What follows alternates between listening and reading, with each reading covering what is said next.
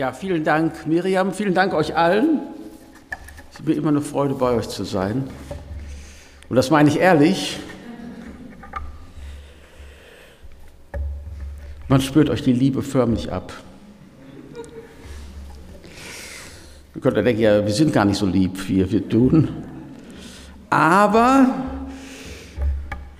ich denke, dass wir das miteinander schaffen und dass Jesus dir und mir dazu die Kraft gibt. Dass wir das sind und ausleben, wozu uns Jesus gemacht hat. Es gibt eine Geschichte, da steht ein äh, Offizier vor einer Mannschaft, die ist in Reihe und Glied, aber dem Offizier, dem ist ein Knopf abgesprungen von seiner Uniform und dann äh, ruft oder schreit er diese Mannschaft an, Schneider hervortreten! Treten drei Leute hervor. Er zeigt auf einen und sagt, nehmen wir mal den Knopf an. Da sagt er, äh, ich heiße Schneider, aber ich bin keiner. So als Christen kann uns das ja genauso ergehen. Nicht? Dass wir Christen heißen, aber das, was wir sind, eigentlich nicht Schneider, aber Christen sind, nicht wirklich sind. Dass Jesus Christus nicht in uns lebt. Und deshalb heißt es, umzukehren. Einmal, wenn wir Jesus aufnehmen in unser Leben und dann immer wieder jeden Tag neu seinen Heiligen Geist in uns wirken zu lassen. Seid das, wozu ihr berufen seid. Es geht um die Liebe zu der wir immer wieder zurückfinden müssen, weil diese Liebe unser Leben prägt. So wie es auch in unserer Jahreslosung heißt, alles, was ihr tut, geschehe in Liebe, in 1. Korinther 16, Vers 14.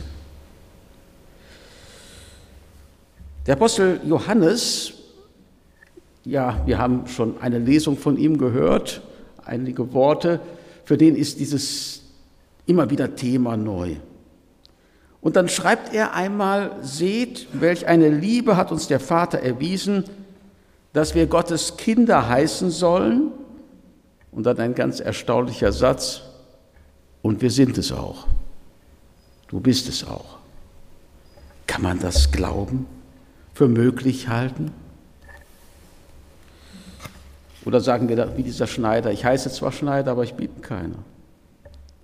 Nein, die Liebe ist das Erkennungszeichen der Christen der Gemeinde Jesu. Darum heißt es, daran wird jedermann erkennen, wie der Johannes, dass ihr meine Jünger seid, jetzt kommt ein Bedingungssatz, wenn ihr Liebe unter euch habt. Das, was die Gemeinde verbindet, ist die Liebe Gottes mit der wir geliebt werden und mit der wir einander lieben. Das, was uns zusammenhält, ist die Tatsache, dass wir Kinder Gottes geworden sind. Wir sind Brüdern und wir sind Schwestern. Und unser Vater im Himmel ist unser gemeinsamer Vater, der dich und mich gleichsam adoptiert hat, als sein Kind angenommen hat. Und dann kommt das nächste. So wie der Vater uns liebt und so wie Jesus unser Bruder und unser Freund geworden ist, sind wir auch Freunde und Geschwister einander. Ich will uns das noch etwas konkreter durch einen weiteren Text sagen, auch wieder von Johannes her. Der schreibt in seinem ersten Brief, Kapitel 4, ab Vers 16, und wir haben erkannt und geglaubt die Liebe, die Gott zu uns hat. Gott ist die Liebe. Und wer in der Liebe bleibt, der bleibt in Gott und Gott in ihm. Darin ist die Liebe bei uns vollkommen, dass wir Zuversicht haben am Tag des Gerichts. Denn wie er ist, so sind auch wir in dieser Welt. Furcht ist nicht in der Liebe, sondern die vollkommene Liebe treibt die Furcht aus, denn die Furcht rechnet mit Strafe. Wer sich aber fürchtet, der ist nicht vollkommen in der Liebe. Und dann heißt es weiter, lasst uns lieben, denn er hat uns zuerst geliebt. Wenn jemand spricht, ich liebe Gott und hasst seinen Bruder, der ist ein Lügner. Denn wer seinen Bruder nicht liebt, den er sieht, der kann nicht Gott lieben, den er nicht sieht. Und dies Gebot haben wir von ihm, dass wer Gott liebt, dass der auch seinen Bruder liebt. Ich denke, dass uns dieser Abschnitt, den wir eben gehört und auch mitgelesen haben, aufzeigt, wie Liebe aussieht. Was ist Liebe? Liebe, sie ist erstens zuvorkommend. Gott ist die Liebe und wer in der Liebe bleibt, der bleibt in Gott und Gott in ihm. Da gibt es nämlich einen großen Unterschied zwischen der Liebe, mit der Gott liebt, und der Liebe, mit der normalerweise Menschen sich lieben. Die menschliche Liebe, so an und für sich ohne Gott, ist eine Liebe in Reaktion, während die Liebe Gottes eine Liebe in Action ist, in Aktion. Ist es nicht so, dass Menschen einander lieben und vielleicht gehören wir noch zu diesen Menschen und müssen unser Leben in eine andere Richtung bewegen, dass wir lieben, wenn wir geliebt werden, weil wir geliebt werden. Wir lieben den anderen, weil wir ihn irgendwie liebenswert finden können, weil er vielleicht etwas für uns getan hat oder irgendwelche Wünsche befriedigt, die wir haben.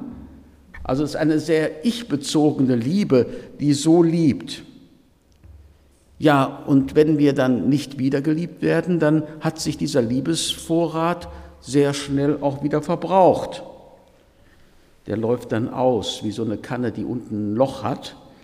Wir sind dann erstmal voller Liebe, voller Begeisterung für den anderen, für die andere und dann ist auf einmal die Liebe verbraucht, weil der andere unsere Liebe nicht zurückführt. kann ja sogar sein, dass der andere oder die andere uns missachtet oder verrät. Und dann trennen uns wieder Welten voneinander. Aber im Unterschied zu dieser normal menschlichen Liebe ist eben Gottes Liebe eine Liebe in Aktion, die immer wieder gespeist wird durch seinen Geist. Die Bibel hat ein besonderes Wort für diese Liebe. Sie nennt diese Liebe Agape. Agape bedeutet Hingabe. Gott ist Liebe in Person. Gott liebt, weil es das Wesen ist, sein Wesen zu lieben. Es gibt keinen Grund oder Anlass für ihn zu lieben. Er liebt eben, weil er lieben will und lieben kann. Und Johannes beschreibt das so, indem er sagt, er hat uns zuerst geliebt. Diese zuvorkommende Liebe Gottes ist mehr als ein Wort. Sie ist kein weltfremder Traum. Sie ist Liebe in Action, sie ist Tatsache und sie wurde blutige Realität am Kreuz von Golgatha. Dort starb der Sohn für uns, Jesus für dich. Er hat uns zuerst geliebt. Geliebt, als wir noch seine Feinde waren, also als Menschen noch gar nicht an ihn glaubten oder ihn lieben konnten, hat er angefangen, die zu lieben, die ihn ans Kreuz geschlagen haben, beziehungsweise ans Kreuz gebracht haben. Und das ist ja eigentlich jeder Sünder. Das bist du und das bin ich. Jesus liebt. Und nun kommt das nächste, so lieben wie er mit erbarmender Liebe unterwegs sein. Hierzu ein Beispiel aus der Bibel. Jesus ist unterwegs zum Kreuz, dort wird er für die Menschen sterben. Ein sehr großer Auftrag, den er, wozu er sehr viel Kraft braucht und sehr viel Konzentration braucht. Niemand soll ihn da eigentlich stören und dann ist er unterwegs nach Jerusalem und auf einmal schreit ihn da ein Hilfsbedürftiger an, er wird sogar mit Namen genannt. Das ist der Bartimäus, ein blinder Bettler, der schreit, Sohn Davids, Jesus, erbarme dich meiner. Der könnte jetzt sagen, Jesus, das habe ich aber Besseres zu tun oder was Wichtigeres zu tun. Jetzt störe mich nicht bei meinen Aufgaben, aber nein, er lässt auch gegen den Widerstand seiner Jünger diesen Blinden zu sich rufen und sagt, was soll ich dir tun? Und er sagt, ich möchte gerne sehend werden. Jesus heilt ihn lässt seinen Plan unterbrechen, denn sein ganzes Leben, nicht nur das Ziel, sondern sein ganzes Unterwegssein ist durch diese Liebe bestimmt. Liebe, die von Jesu Liebe gespeist wird, ist eine suchende Liebe und deshalb heißt es mit wachen Augen durchs Leben gehen. Jesus heilt einen anderen Blindgeborenen, der geht dann in den Tempel, aber Jesus ist das nicht genug, er sucht diesen wieder auf, diesen Blinden, äh, und fragt zu ihm, was machst du denn jetzt mit deinem Leben? Was fängst du mit deinem Leben an? Und er ruft ihn dann in seine Nachfolge. Also er bleibt dran an dieser Liebe. Er sagt, nun, jetzt habe ich einmal eine gute Tat getan und jetzt bin ich wieder normal unterwegs, sondern er schaut, was macht er denn mit dem, was ich ihm an Liebe gemacht habe? Hat ihm das wirklich weitergebracht? Wo kann ich weiter sein? Jesu Liebe ist eine vergebende Liebe. Sie ist mit Versöhnung unterwegs. Hier gibt es diese bekannte Geschichte von Jesus und der sogenannten Ehebrecherin. Da gibt es tatsächlich Männer, die wahrscheinlich sogar schuldig an ihr geworden sind, die stellen sie dahin und wollen sie steinigen. Und nun wollen sie von Jesus ein Urteil über sie haben, sagen jetzt äh, entscheide dich mal, die ist es doch nun wert, verurteilt zu werden, die muss gesteinigt werden. Und Jesus sagt, wer ohne Schuld ist, der werfe den ersten Stein. Niemand wirft dann diesen ersten Stein. Jesus vergibt ihr, schenkt ihr neues Leben und sagt, jetzt sündige nicht mehr. Ich verdamme dich nicht, geh hin und sündige jetzt nicht mehr. Vergebende Liebe und fürsorgliche Liebe, das nächste. Da sehe ich Jesus, wie er dann am Kreuz hängt. Fast alle seine Jünger sind fortgelaufen.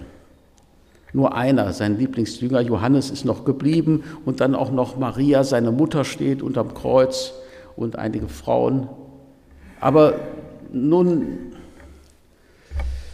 könnte er sagen, jetzt bemitleidet mich mal. Oder er könnte sich ganz auf seinen Schmerz konzentrieren. Aber er sieht diese beiden da stehen und sagt, hey, Johannes, das ist jetzt deine Mutter da, für die sorg mal. Und zu Maria sagt er, das ist jetzt dein Sohn. Der braucht jetzt auch neue Unterstützung, denn sie verliert ja jetzt ihren Sohn. Fürsorglich und ausdauernd. Ich habe schon gesagt, manchmal ist es ja schwer, wenn einer äh, mir die kalte Schulter zeigt. Dann kann es sein, dass einem die Hände, die sonst tätig sind, erfrieren oder man bekommt kalte Füße. Jesus selbst hat in seiner Liebe nie nachgelassen. Er hält zu mir auch in den ausweglosesten Situationen und er hat ein Ziel mit deinem und in meinem Leben. Er will dich dahin bringen, was er für dich vorgesehen hat. Und er kann tatsächlich in einer Gemeinschaft leben, wo die Menschen ganz, ganz unterschiedlich sind mit allen möglichen Schwächen und Fehlern, aber auch mit Dingen, die sie auszeichnen. Zum Beispiel Johannes, den hat Jesus einmal Donnerkind genannt. Deshalb, der war wahrscheinlich manchmal auch sehr aufbrausend. Ne? Es gibt äh, Jünger, die sind so zornig darüber, dass andere Menschen diesen Glauben nicht anleben, annehmen und Jesus als Messias anerkennen, dass sie sagen, jetzt haben wir eine Idee, lass doch einfach Feuer auf die herabregnen, dann sind die weg. Dann habe ich die endlich mal, haben wir die endlich mal aussortiert, aber Jesus sagt dazu, seid ihr gar nicht befugt. Liebe zu geben, das ist unser Auftrag. Und dann kommt so ein Punkt, welcher ganz schwierig aufzunehmen ist, aber doch wo Liebe dran hängt. Das ist die Furchtlosigkeit. Liebe ist furchtlos. Da heißt es, Furcht ist nicht in der Liebe, sondern die vollkommene Liebe treibt die Furcht aus, denn die Furcht rechnet mit Strafe. Wer sich aber fürchtet, der ist nicht vollkommen in der Liebe. Was soll denn das? Menschen schreien nach Vergeltung. Wir sehen das in den weltweiten Krisen. Dienstag, wenn ihr Lust habt, kommt vorbei in nach Ronsdorf. Weltweiten Krisen. Menschen schreien nach Vergeltung. Im Großen wie im Privaten. Aber Jesus handelt anders. Er fängt mich auch und gerade, wenn ich mal Mist wieder gebaut habe, wenn ich Chancen vertan habe, wenn ich meine Tage verschwendete, wenn ich einem die Liebe schuldig geblieben bin und andere Menschen verletzt habe. Auch vor dem Tag des Gerichts muss ich keine Angst haben, weil ja, weil er mich angenommen hat. Nicht wahr? Nicht nur unsere Gottesbeziehung, auch unsere menschlichen Beziehungen sind oft angstbesetzt. Wir gehen oft nicht ehrlich miteinander um. Wir geben viele Dinge nicht zu. Wir wollen keine Schwächen zeigen. Wir versuchen uns zu rechtfertigen. Wir haben Angst, dass der andere, die andere uns eben nicht gerade umarmt und zu verstehen gibt, ja, ich habe dich trotzdem lieb, sondern dass er oder sie uns einen drüber kommt. Wie kommen, gehen wir um mit dem Liebesbedürfnis des anderen? Ja, da kann es mal so wie in dieser Karikatur sein.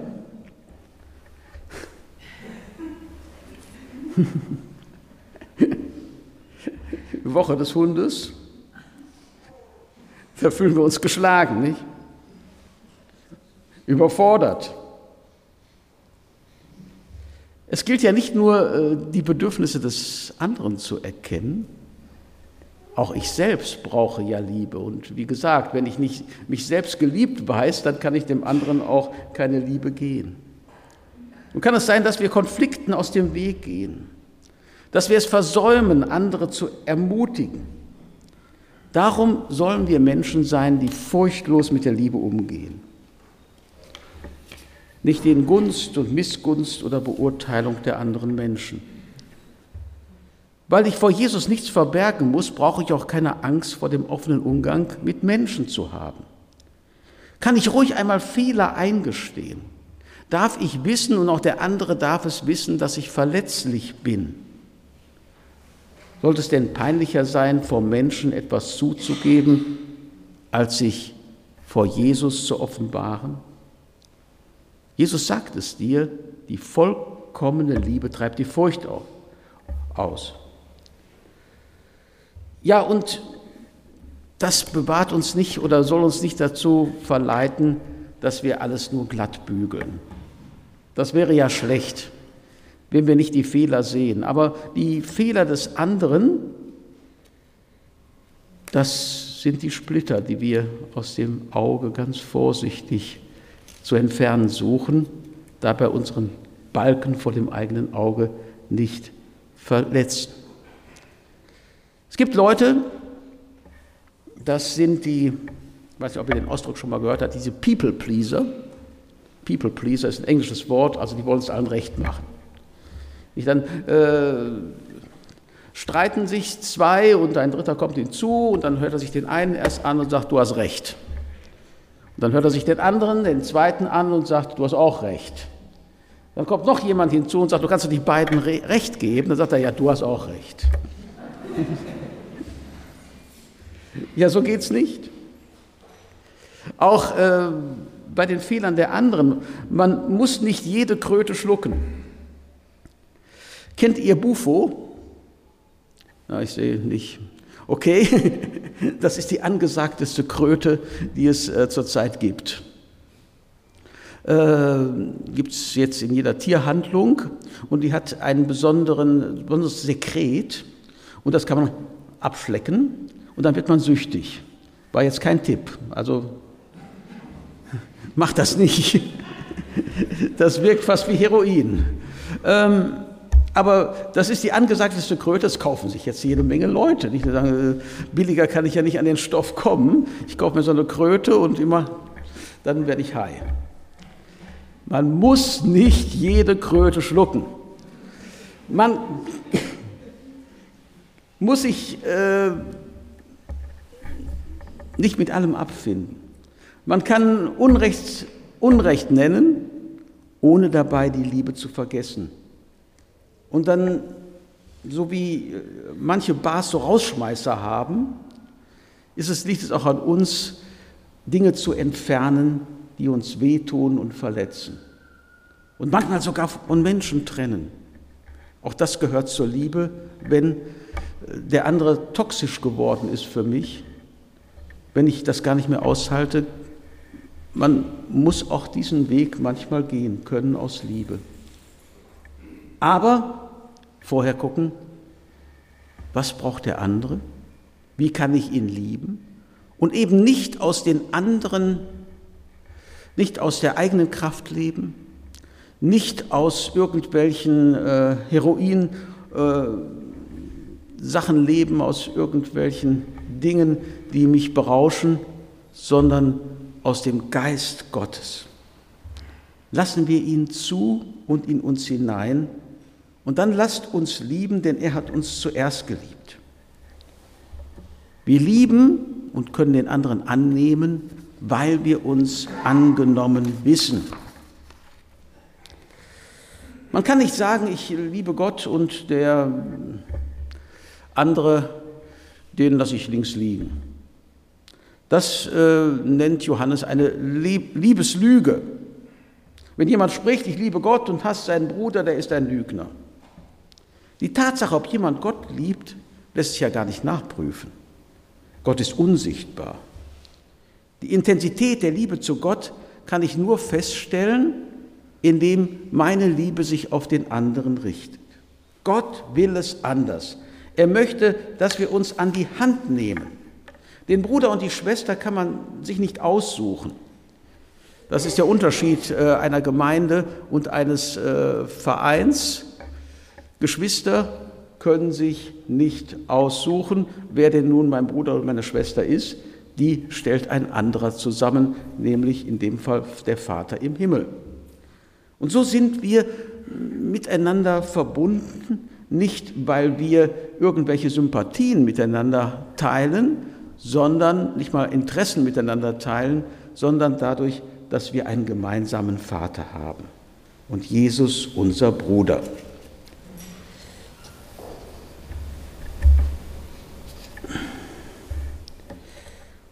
Ja, und dann ist es auch so, manchmal werden wir einander lieben, indem wir uns ertragen. Das hat Paulus einmal so schön formuliert. Ertragt einer den anderen in Liebe. Und machen wir diesen Sehtest des Glaubens. Und sehen wir immer daran, darauf, dass es diese Liebe gibt für mich und für den anderen und dass beides auch im Zusammenhang miteinander steht. Und dann gehört unbedingt dazu, dass ja, ich mir auch selbst vergeben kann, weil Gott mir vergeben hat. Ich möchte euch äh, noch, ich komme so langsam zum Schluss, keine Sorge, ähm, eine Geschichte von Ewald erzählen. Der Ewald, der hat ganz viele Fehler gehabt. Hat er immer noch, der lebt also noch. Also äh, unheimlich viele Fehler, wurde kritisiert, aber er hatte auch viele Vorzüge. Er war ein Top-Handwerker, so einen würdet ihr euch mal wünschen. Hier in unserer Gemeinde, da sagt man, da ist ein Rohr gebrochen, macht das mal in Ordnung, hier ist eine Mauer hochzuziehen, Mauer die mal und so weiter. Er konnte alles, kann alles. Super Typ in dieser Weise. Ja, äh, einmal hatte er ein Problem mit mir, und zwar, ich bin, äh, er, hat, er zwei rechte Hände, wie er sagte, ich habe zwei linke als Rechtshänder. Und dann hat er gesagt, mach mal das, äh, dies und jenes. Äh, wir haben ganze Häuser miteinander gebaut, beziehungsweise er hat gebaut, ich habe geholfen. Ähm, mach mal dies und jenes. Und dann am nächsten Tag oder übernächsten Tag sagt er, du, da lasse ich dich nicht mehr dran. Ich musste den ganzen Tag dir hinterher arbeiten. Das war so grottig, äh, da hast du mir einen ganzen Tag Arbeit verschafft mit, mit deiner Arbeit. Aber er hat das getragen. Obwohl er doch viel, viel besser war in dieser Sache. Er hätte doch sagen, du Blödmann, wie konntest du nur? Und jetzt hast du mir das angetan. Aber das hat er dann nicht getan. Das gehörte zu seinen guten Seiten. Äh, eine Geschichte noch. Ähm, ich äh, hatte damals äh, eine Garage und ein Auto, klar und fuhr äh, rückwärts raus aus dieser Garage und plopp bricht der Spiegel ab. Könnt ihr euch vorstellen, äh, was für Gefühle einem da kommen. Wie teuer wird denn das? dann kommt der Handwerker und sagt dir, also äh, dieser äh, Kfz-Mechaniker, muss das denn sein? Der muss aber erst bestellen, diesen Spiegel, den neuen. Äh, wie, wie ist das denn passiert? Da haben sie ja wirklich blöd benommen und so weiter. Also alle Vorwürfe, die andere einen machen und die man sich selbst machen, kommen dann zusammen. Aber ich hatte ja Ewald. Also fuhr ich äh, zu Ewald hin, nur mit einem Spiegel, und äh, der sagte, Wolfgang, wie oft bist du schon aus dieser Garage gefahren? Sagt er, jeden Tag ein paar Mal, also tausendmal bestimmt. Tausendmal ist nichts passiert. Da sei erstmal dankbar für. Und für das andere sorge ich. Und er hat innerhalb von einer Viertelstunde tatsächlich diesen Spiegel wieder hingekriegt. Solche Leute braucht man. Solche Leute können wir auch selbst sein, gespeist aus dieser Liebe Gottes. Und dann in der Gemeinde leben. Die Gemeinde soll der Ort sein, wo einer dem anderen Flügel verleiht. Aber das, jo, da haben wir. Und manchmal müssen wir feststellen, es gibt noch Luft nach oben. Und von oben gibt es sie zum Glück. Und da heißt es umkehren. Umkehren zu der Liebe Gottes und zu wissen, in ihm bin ich geborgen. Und deshalb heißt es, alles, was ihr tut, geschehe in der Liebe. Alles Denken, alles Fühlen, alles Wollen, alles Handeln, alles Handwerken. Das wisst ihr ja selbst nicht. Es gibt Handwerker, die machen mal eben, dass es so fertig ist. Auch äh, Köchinnen und Koch, Köche können das so, nicht? Äh, die äh, bereiten diese Speise nicht mit Liebe, Hauptsache fertig. Aber wir merken den Unterschied wenn man etwas mit Liebe macht, weil man an dem Produkt selbst interessiert ist und an dem, der es genießt und einem, der es mal nur so macht. Deshalb, zu guter Letzt, sei das, was du bist, ein Liebender, geführt von Gottes Geist. Dass du nicht nur äh, Schneider heißt, sondern auch ein Schneider bist. Dass du in dieser Liebe Gottes liebt, denn wir sind Gottes geliebte Kinder und du bist es auch. Du bist es auch und ich bin es auch. Und das verbindet uns miteinander, darüber bin ich froh. Gut, dass wir einander